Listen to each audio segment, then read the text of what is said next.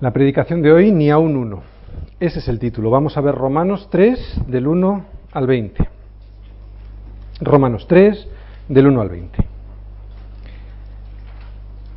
Bien, ¿qué hemos visto hasta aquí en las predicaciones anteriores? En el versículo 16 del capítulo 1 de Romanos, Pablo nos dice que no se avergüenza del Evangelio. ¿Por qué? Porque es poder de Dios. ¿Poder de Dios para qué? Dice, para salvación. ¿Salvación para quién? Dice, para todo aquel que cree. ¿Que cree en qué?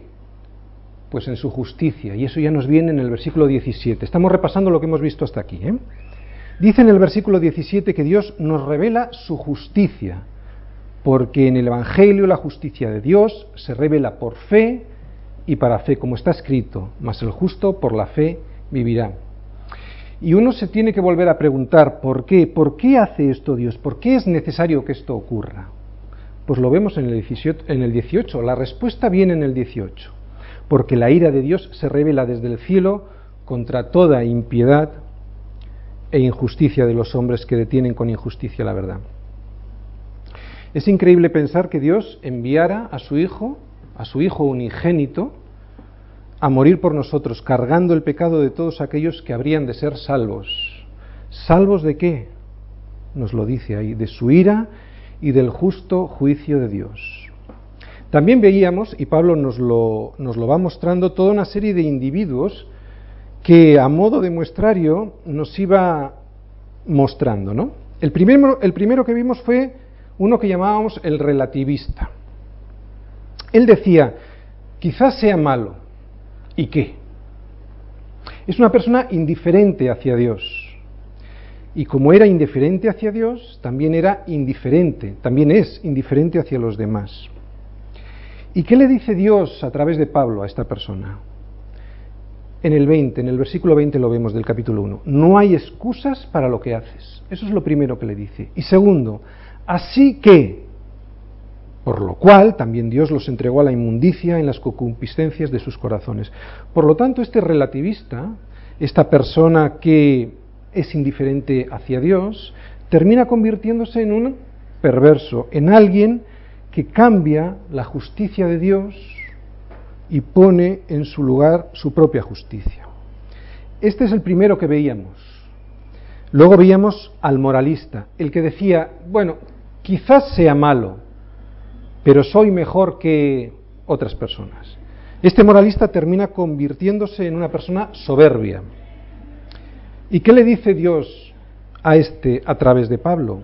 Le dice, no tienes autoridad para hacer los juicios que haces. Fijaros en el 2, capítulo 2, versículo 1. Dice, por lo cual eres inexcusable, oh hombre, donde quiera que tú, eh, donde quiera que seas tú que juzgas, pues en lo que juzgas a otro, te condenas a ti mismo, porque tú que juzgas haces lo mismo. Dice quien quiera que sea que tú juzgas. ¿Qué hace este hombre?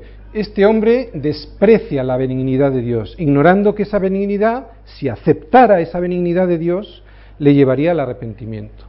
Este es el segundo personaje que vemos. Y hay un tercero, el religioso. Dice, seguramente soy malo, pero si trabajo más, o sea, por obras, conoce la ley de Dios, pero por apoyarse en sus ritos y en sus obras y por su corazón no arrepentido, está alejado de Cristo. ¿Y qué le dice Dios a este individuo a través de Pablo? En el 28, en el 2.28 lo vemos, dice, pues no es judío el que lo es exteriormente.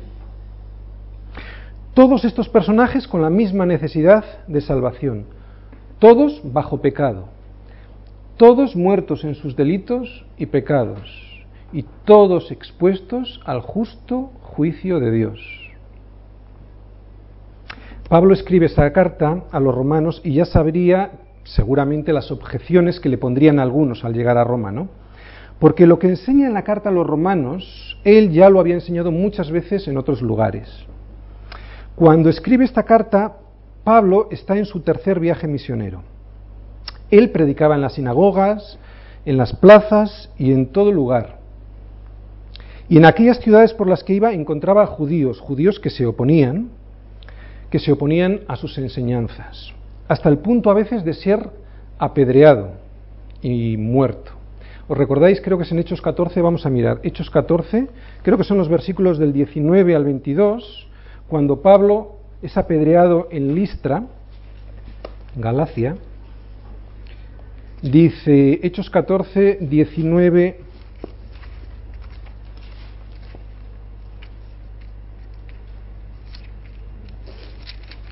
19-22.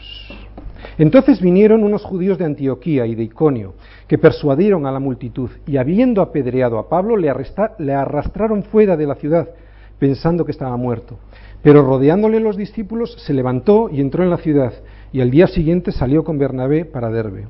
Y después de anunciar el Evangelio a aquella ciudad, fijaros, y después de anunciar el Evangelio, después de haber sido apedreado y muerto, eh, a aquella ciudad y de hacer muchos discípulos, volvieron a Listra otra vez, a Iconio y a Antioquía, confirmando los ánimos de los discípulos, exhortándoles a que permaneciesen en la fe y diciéndoles, es necesario que a través de muchas tribulaciones entremos en el reino de Dios.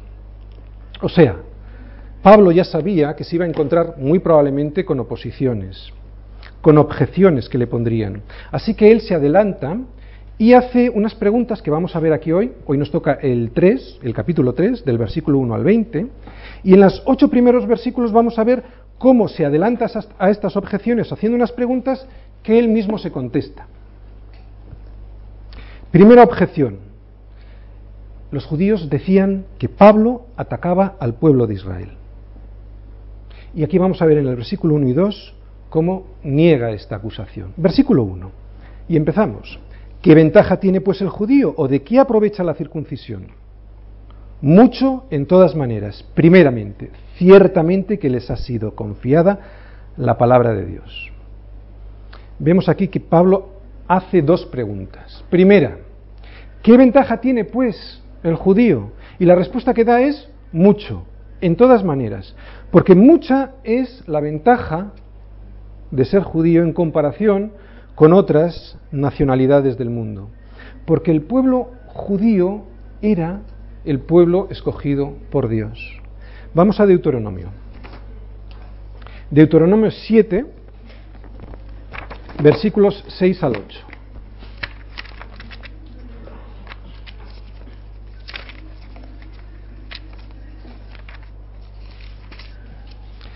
Dice, 7, capítulo 7, versículos 6 al 8. Porque tú eres pueblo santo para Jehová tu Dios. Jehová tu Dios te ha escogido para serle un pueblo especial, más que todos los pueblos que están sobre la tierra. No por ser vosotros más que todos los pueblos os ha, os ha querido Jehová y os ha escogido, pues vosotros erais el más insignificante de todos los pueblos, sino por cuanto Jehová os amó y quiso guardar el juramento que juró a vuestros padres. Por lo tanto, es en esta elección donde el pueblo judío tenía que tener su fortaleza. No en sus méritos, no en sus cualidades. Como bien acabamos de ver aquí, le dice, no porque fuerais algo excepcional en vosotros mismos, sino por erais el más insignificante, sino fue por cuanto Jehová os amó. Esta elección, en esta, esta es la fortaleza que tenía que tener el pueblo el pueblo de, los judíos. ¿Y para qué fue escogido este pueblo? Fue escogido para confiarle la palabra de Dios, como acabamos de ver. Deuteronomio 4, del 1 al 2. Deuteronomio 4, del 1 al 2. Dice, Ahora pues, oh Israel, oye los estatutos y decretos que yo os enseño, para que los ejecutéis y viváis y entréis y poseáis la tierra que Jehová, el Dios de vuestros padres, os da. No añadiréis a la palabra que yo os mando, ni disminuiréis de ella, para que guardéis los mandamientos de Jehová, vuestro Dios, que yo os ordeno. Que yo os ordeno. Por lo tanto, vemos que había mucho de lo que eh, satisfacerse o encontrar ventajas del pueblo judío. Era el pueblo escogido por Dios y escogido por Dios para algo especial, para guardar su palabra. Aquí nosotros deberíamos de sacar alguna conclusión también para nosotros. Pero hace otra pregunta, dice, ¿de qué aprovecha la circuncisión? Mirar, la circuncisión en sí misma no era una ventaja.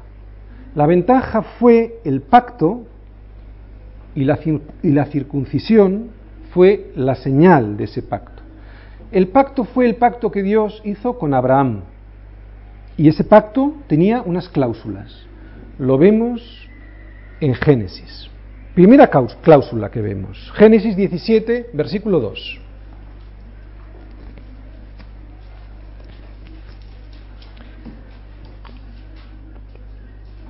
Les confería la promesa de una gran multiplicación. ¿eh? Dice, y te, Génesis 17.2, dice, y te multiplicaré en gran manera.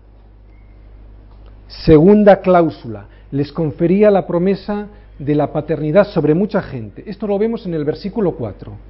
Dice, he aquí mi pacto contigo y serás padre de muchedumbre de gentes. También había otra cláusula que les confería la promesa del surgimiento de naciones y de gobernantes a través de ellos, a partir de ellos. Dice en el 6, y haré naciones de ti, y reyes saldrán de ti. Y también les confería en el mismo pacto de la circuncisión la posesión geográfica de un territorio. Y eso lo vemos en el versículo 8. Y te daré a ti y a tu descendencia después de ti la tierra en la que moras, toda la tierra de Canaán. Pero todas estas ventajas, ¿de qué valen si no contribuyen para la salvación? La respuesta es que la circuncisión, lo mismo que el bautismo, es solo una señal, es un testimonio público de algo que ha ocurrido previamente en el corazón. Si ese algo no ha ocurrido previamente en el corazón, esa señal no vale de nada. Resumimos, ¿qué les fue confiado a los judíos? Primero, ciertamente, que les ha sido confiada la palabra de Dios. A los judíos les fue confiada la palabra de Dios y estos mensajes fueron depositados en los judíos para que sean sus custodios y también para que se los enseñen al mundo. Como os decía antes, esto es lo que nosotros tendríamos que aprender de esto. A nosotros nos ha sido confiada la palabra de Dios y no nos lo podemos quedar, quedar custodiada tenemos que enseñarla al mundo. Si no, de nada nos valdrá. A grandes privilegios que tenían los judíos y que tenemos nosotros, grandes responsabilidades. Por eso Pablo tiene que soportar una segunda objeción. La primera, recordáis, era que Pablo atacaba al pueblo de Israel. Ahora la segunda objeción es que Pablo ataca las promesas de Dios. Vamos a leer versículos 3 y 4. Estamos, recordáis, en Romanos 3, versículos 3 y 4. Pues qué si algunos de ellos han sido incrédulos, su incredulidad habrá hecho nula la fidelidad de Dios? De ninguna manera. Antes bien, sea Dios veraz y todo hombre mentiroso, como está escrito, para que seas justificado en tus palabras y venzas cuando fueres juzgado. Dice, si alguno de ellos no dice todos, dice si alguno de ellos han sido incrédulos. ¿Se habrá anulado la fidelidad de Dios? Y responde, de ninguna manera. ¿Qué quiso decir Pablo con antes bien sea Dios veraz y todo hombre mentiroso? En realidad Pablo lo que está haciendo es citar dos versículos de los salmos. El primero es el Salmo 116, no hace falta que vayáis, versículo 11, que dice, y dije en mi apresuramiento, todo hombre es mentiroso. Y el segundo salmo que cita es el 51, versículo 4. Ahí sí que me gustaría que fuerais, porque es un salmo aparte de muy bonito, es en el que nos vamos a centrar sobre todo ahora. Salmo 51, 4 dice, contra ti, contra ti solo he pecado y he hecho lo malo delante de tus ojos, para que seas reconocido justo en tu palabra y tenido por puro en tu juicio. Mirar, con esto Pablo responde a la pregunta muy habitual en nosotros de si yo soy infiel, ¿también Dios será infiel? ¿Dejará Dios de cumplir sus promesas porque yo no cumplí las mías? Pues si alguna promesa de Dios se ha postergado, no es porque Dios haya fallado, sino porque he tenido yo la culpa. Por eso David confesó. ¿Qué es lo que confesó? Su pecado. ¿Para qué? Para que Dios sea justificado en sus palabras. ¿Ah? Por eso dice en el 4, Romanos 3:4, dice, para que seas justificado en tus palabras. O sea, ¿qué hizo David? En lugar de echarle la culpa a Dios, confesó su pecado, para que Dios sea justificado en, su juicio, en el juicio. Por lo tanto, ¿qué quiere Dios? ¿Qué quiere David? Que Dios triunfe. No quiere triunfar él, quiere que Dios triunfe, quiere que contraste su injusticia, la injusticia del hombre, con la justicia de Dios. Y solo hay una manera, como vemos en el Salmo 51, yendo con arrepentimiento y confesando, contra ti, contra ti solo he pecado y he hecho lo malo delante de tus ojos, para que seas reconocido tú, no yo, tú, justo en tu palabra y tenido por puro en tu juicio. ¿Qué pasa si uno no permanece fiel? ¿Dios lo abandona? Esta es la duda de muchos creyentes. ¿Mi fracaso habrá anulado la promesa que Dios me hizo cuando me rescató? ¿Mis errores y pecados no habrán echado a perder la confianza que Dios depositó en mí al salvarme? Esto cuando somos infieles también nos pasa cuando dudamos, cuando nos falta fe y hacemos la misma pregunta. Eh, y, es porque nuestra incredulidad nos asusta. Eh, y entonces al asustarnos nuestra incredulidad nos forzamos a creer. Nos esforzamos por no anular la fidelidad de Dios. Pero la fidelidad de Dios sigue estando ahí. Nuestra incredulidad, y eso es lo que está diciendo Pablo en los versículos 3 y 4, nuestra incredulidad no hizo nula la fidelidad de Dios. Utiliza la palabra catargueo, que significa hacer ineficaz, anular, abolir, quitar. Y él afirma que de ninguna manera puede mi infidelidad anular, hacer ineficaz, abolir, quitar lo que Dios me prometió. Por lo tanto, cuando se da esta circunstancia, ¿qué es lo que tengo que hacer? Volvemos al Salmo de David. Confesar mi situación, y, decir como dice David, contra ti, contra ti solo he pecado y he hecho lo malo delante de tus ojos, para que seas tú el que seas reconocido justo en tu palabra y tenido por justo en tu juicio, por puro en tu juicio. Por lo tanto, declarar mi injusticia para que la justicia de Dios resplandezca.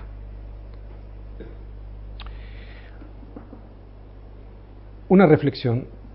Si alguna vez te ha pasado esto, tienes que pensar, ¿tú no sabías que cuando Dios te escogió, Él ya sabía de tus debilidades? Mm, Él ya sabía de tus pecados, Él ya sabía de tu infidelidad. Esto hay que explicarlo bien porque se pueden dar unas circunstancias como ocurría también en el tiempo de Pablo, que había una serie de acusaciones a los cristianos, ¿no? De hecho, él luego refuta todo esto mucho más claramente en el 8. Evidentemente, no. Vamos a 2 de Corintios 13:5. 2 de Corintios 13:5.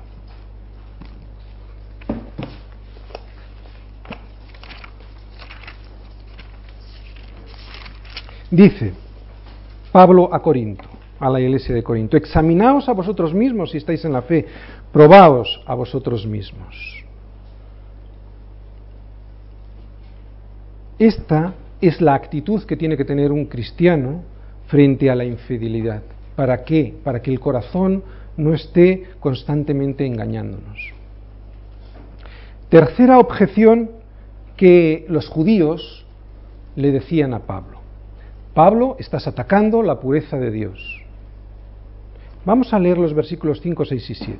Dice, y si nuestra injusticia hace resaltar la justicia de Dios, ¿qué diremos?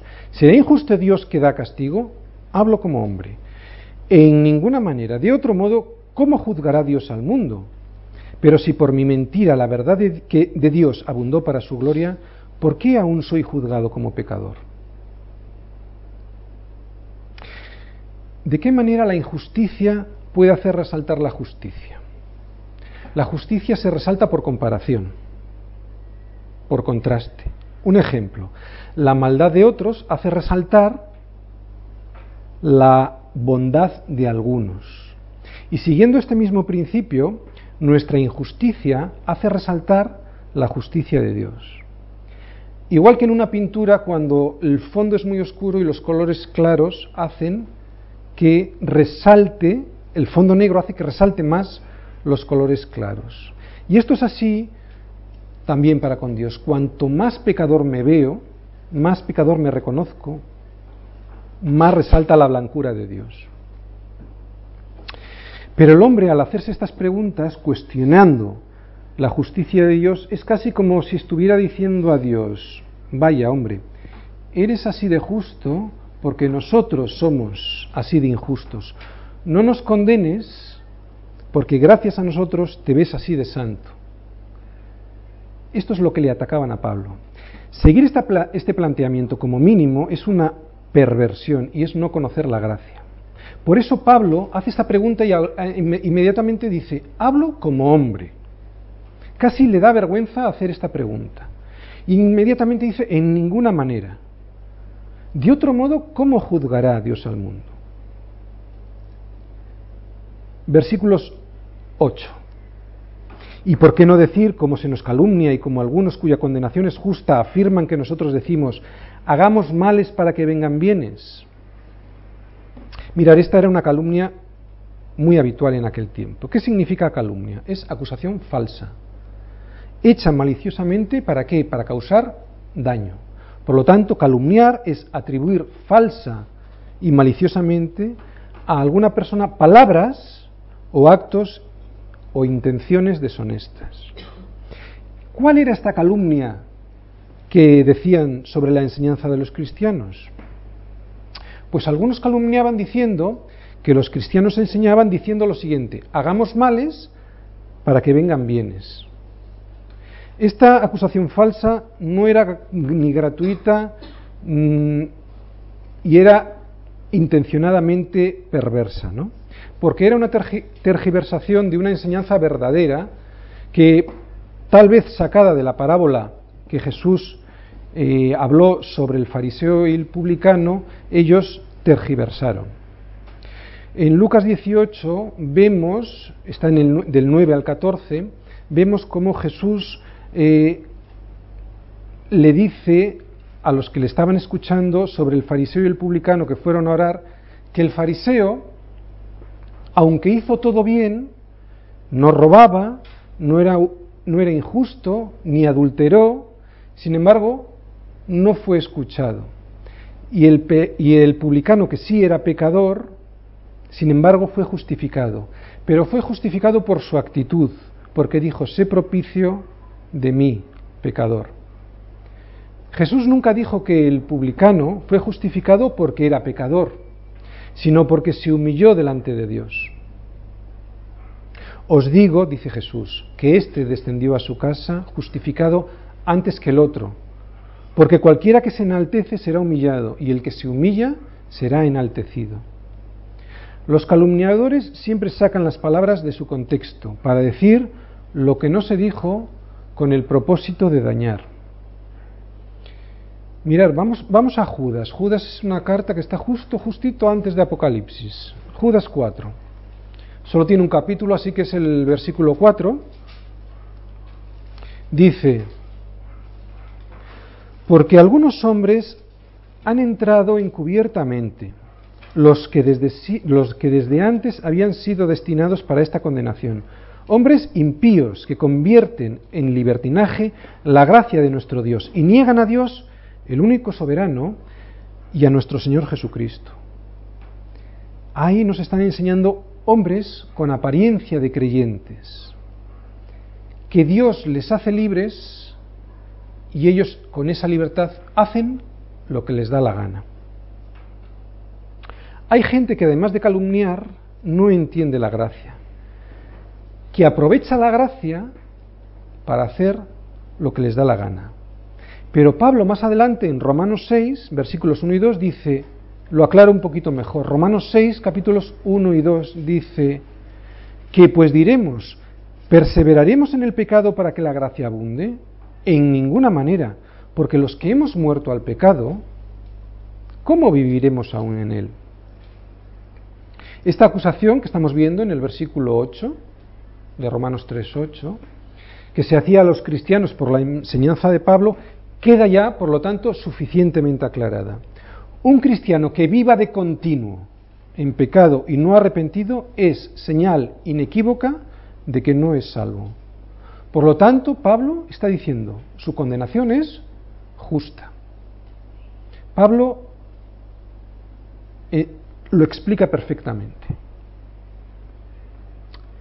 Ahora, a partir del 9, vamos a ver del 9 al 20 cómo Dios nos da su visión de lo que es el hombre, cómo nos ve Dios. Ahora Dios, desde el versículo 9 al 20, va a poner su lupa sobre nosotros. Para decirte cuál es tu condición, para decirme cuál es mi condición. Así que atento, si quieres ver cómo eres, vamos a, leer los versículos del 9 en adelante. ¿Qué pues? ¿Somos nosotros mejores que ellos? Y aquí esto de nosotros se identifica como cristiano. En ninguna manera, pues ya hemos acusado a judíos y a gentiles que todos están bajo pecado. Aquí te está hablando a ti, aquí me está hablando a mí te está diciendo a ti y me está diciendo a mí la pregunta. Y la respuesta es no, en ninguna manera. A veces pensamos nosotros, los cristianos, que por haber recibido la revelación de Dios y empezar a caminar un poquito mejor que los demás, con un estándar de justicia un poquito más alto y más cercano al de Dios, somos mejores que ellos. Pero resulta que no, que somos iguales, todos es todos. Y dice, todos estamos bajo pecado. ¿Os dais cuenta en qué consiste el Evangelio de la Gracia? Que no se nos olvide de dónde nos ha sacado Cristo, del bote de la basura. Somos especialistas en minimizar nuestros pecados y maximizar los, los pecados del de enfrente. Desde pequeños somos expertos en matizar nuestras culpas y hacerlas parecer como virtudes. Si un niño pequeño es, eh, pillado robando algo, algo, muy probablemente te dirá que no, que no se lo ha quitado, que lo que estaba haciendo era guardándoselo. Somos expertos en matizar nuestros pecados hasta el extremo de hacer parecerlos virtudes. Y resulta curioso, a este niño es muy probable, no es muy probable, no, seguro, nadie le ha enseñado ni a mentir ni a robar. Lo sabe de siempre. Es algo congénito, proviene de la caída del ser humano. Y eso es lo que vamos a ver en estos versículos. No te creas que eres mejor que esto, es algo congénito. Nuestra máxima autoridad es la palabra de Dios. Conozco a muchos cristianos que presentan palabras de hombres cristianos, bueno, a veces ni eso, como un éxito de pensamiento para argumentar verdades espirituales. Y yo me pregunto, ¿por qué?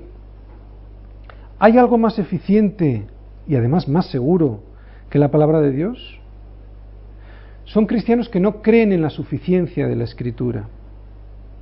A veces no creen ni siquiera en la inspiración de la escritura. Pero Jesús usó la palabra para deshacer, la palabra de Dios, para deshacerse del diablo. Y Pablo ahora la esgrime para mostrar lo que él, lo que el apóstol, está diciendo. Por eso en el 3.10 dice, como está escrito. Si te queda alguna duda de cómo Dios te ve, si no estás lavado por su sangre, fíjate, empezamos. Versículo 10, primera acusación. Como está escrito, no hay justo ni aun uno. Habla de nuestras obras, pero también de nuestras motivaciones.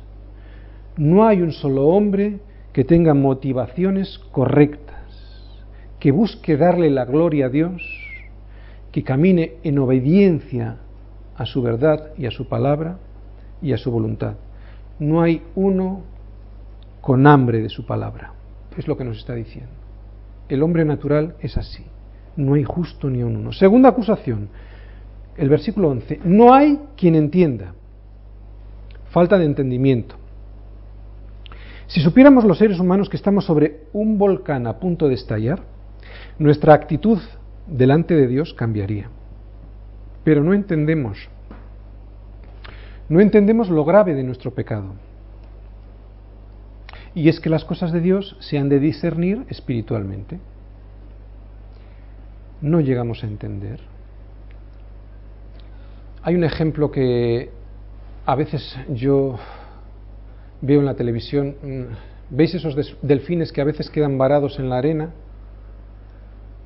Que están como desorientados, perdidos, y los, eh, las personas, ecologistas, gente que va a la playa, intenta ayudarles, pero no entienden.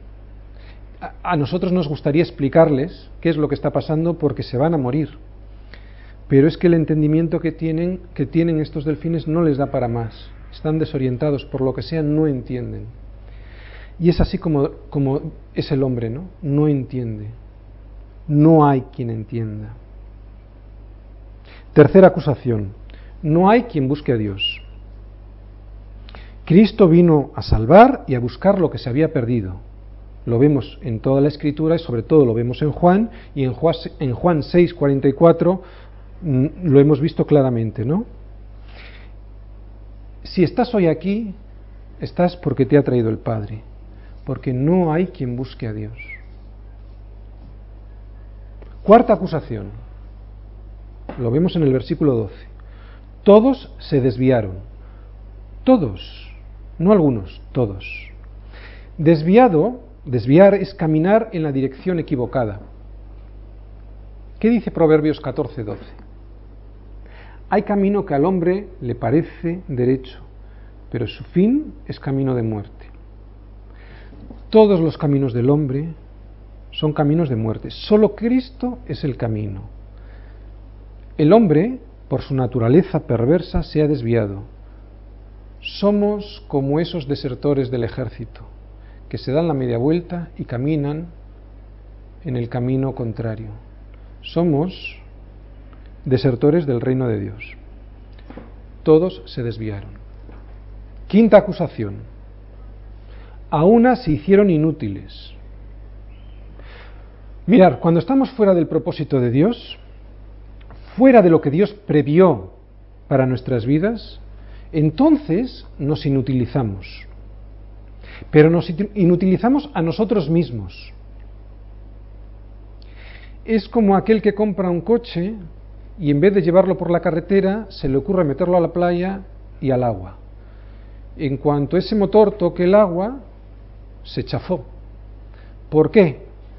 Porque ha utilizado ese coche para algo que no estaba previsto para algo para lo que no estaba diseñado, para navegar. Y eso es lo que nos pasó. A una nos hicimos inútiles. Todo lo que los hombres hacemos con nuestras propias fuerzas es inútil. El Salmo 127 es precioso, es muy cortito este salmo y en los versículos 1 y 2 habla de pan de dolores, ¿no? Habla también de que en vano vela la guardia, ¿recordáis? Vamos a ir al Salmo 127 versículos 1 y 2. Por eso el mundo necesita conocer a Jesucristo. Salmo 127, versículos 1 y 2. Si el Señor no edificare la casa, en vano trabajan los que la edifican. Si el Señor no guardare la ciudad, en vano vela la guardia. Por demás es que os levantéis de madrugada y vayáis tarde a reposar y que comáis pan de dolores, pues que a su amado dará Dios el sueño.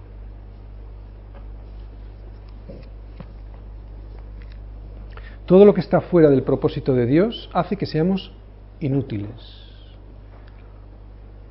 Si en vez de ir por la carretera, estando fabricados para ir por la carretera, nos metemos en el agua, nos haremos inútiles. A una se hicieron inútiles.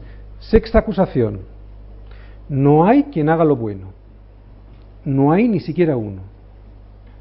Bueno, pastor, alguno habrá, diría la gente. Pues el mismo Pablo nos dice que no, que ni uno. De hecho, Pablo, cuando le habla a Timoteo, creo que es en el capítulo 1, versículo 15, le dice, de los pecadores, el primero soy yo. O sea, y era Pablo. Por lo tanto, no hay quien haga lo bueno, no hay ni siquiera uno. Séptima acusación, versículo 13. Sepulcro abierto es su garganta. Mirar, a partir de aquí Pablo empieza a hacer un recorrido por las diferentes partes del cuerpo, bajo la lupa de Dios. ¿Alguien aquí ha visto un, sepulcro abierto? Mirad, se entierra la gente, entre otras cosas, porque hiede, porque contamina. Y Pablo nos dice que es así nuestra garganta. Así es nuestro estado. Y Jesús también lo dijo en Mateo, cuando hablaba de que de la abundancia del corazón habla la boca. Fijaros, si esto dice de la garganta, ¿quién no habrá en nuestro corazón? Octava acusación. Con su, lengua engañan, veneno de áspides hay debajo de sus labios. Se me asemeja esto a un anzuelo con carnaza, ¿no? Y detrás de la carnaza, el veneno. Novena acusación, versículo 14. Su boca está llena de maldición y de amargura, o sea, de desear siempre lo peor, siempre amargado. Décima acusación, versículo 15. Sus pies se apresuran para derramar sangre. el ser humano es como una fiera que se apresura a destruir siempre a otro ser humano. E, es muy raro ver a una fiera destrozar a otra fiera de su misma especie. Y sin embargo, sabemos que el hombre es lobo para el hombre. ¿Cuántas veces decimos no le deseo esto ni al peor de mis enemigos? Habría que ver, habría que saber cuántas veces decimos eso de verdad. Hace meses que me enteré de una carta que pretendía destrozar mi, prestigio delante mm, de otras personas. La leí y me asusté porque me recordó este versículo. Qué rápido la escribió. Le faltó tiempo para destrozarme. Sus pies se apresuran, los de cualquier ser humano, para derramar sangre. Y es que este versículo de Pablo me recuerda que yo soy igual. Y yo solo le pido a Dios no caer en esta trampa, en la trampa de apresurarme a derramar sangre, porque yo estoy hecho de la misma pasta. No hay justo ni a un uno. Decimoprimera acusación. Versículo 16. Quebranto y desventura hay en sus caminos. Quebranto. ¿Qué significa? Roto. Roto en mil pedazos. El corazón del hombre, la imagen de Dios en el hombre está rota. Desventura. Desventura es miseria.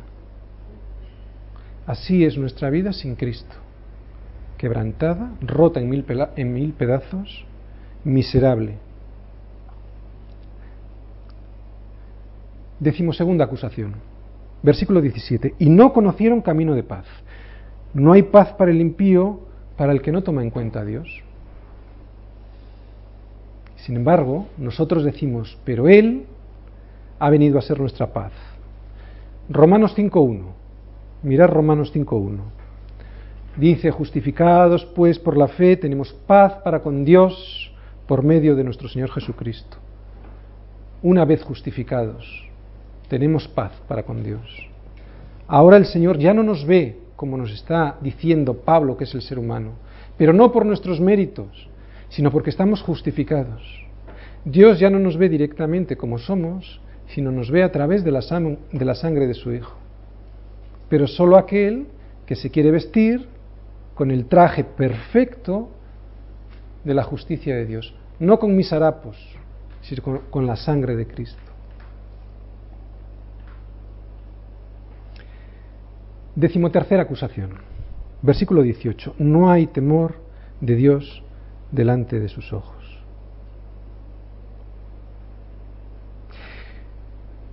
¿Cuál es el motivo de no conocer la paz? Pues que no hay respeto hacia Dios. Igual que cuando a un niño le falta el respeto a su padre, eso significa que no hay temor de Dios. mira, si mi hijo me quitara las llaves del coche para salir por ahí con sus amigos, sin mi permiso, eso significaría que no tiene temor de su padre, que me falta el respeto. Y claro, las consecuencias serán graves, que luego no se queje. Lo volvemos a leer para entenderlo mejor. Versículo 18. No hay temor delante de sus ojos. Lo que quiere decir es que no hay respeto. Te da igual. 19 y 20 es el veredicto. Ahora viene un veredicto. Vamos a leer. Pero sabemos que todo lo que la ley dice, lo dice a los que están bajo la ley, para que toda boca se cierre y todo el mundo quede bajo el juicio de Dios. Ya que por las obras de la ley ningún ser humano será justificado delante de él, porque por medio de la ley es el conocimiento del pecado. Dice que todos en aquel día tendremos la boca cerrada. Solo Dios emitirá su juicio. Ningún ser humano se justificará en aquel día delante de Dios.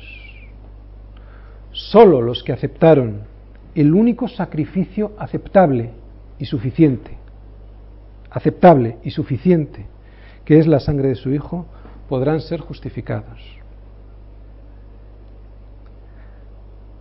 Debe ser tapada la boca de todos los que, ¿de quiénes? De todos los que creen tener méritos, creen tener buena conducta, creen que tienen un estatus superior por su conocimiento superior. Va a cerrar la boca del que habla contra los demás pecadores.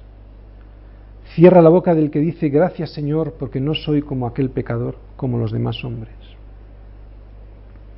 El veredicto es una sentencia categórica. Nos está diciendo que nadie es justo, que nadie entiende, que nadie busca a Dios, que nadie anda en el buen camino, nadie es útil de esta manera para Dios, nadie hace lo bueno, nadie dice la verdad, nadie está libre del mal y la amargura, nadie tiene paz y nadie tiene temor de Dios.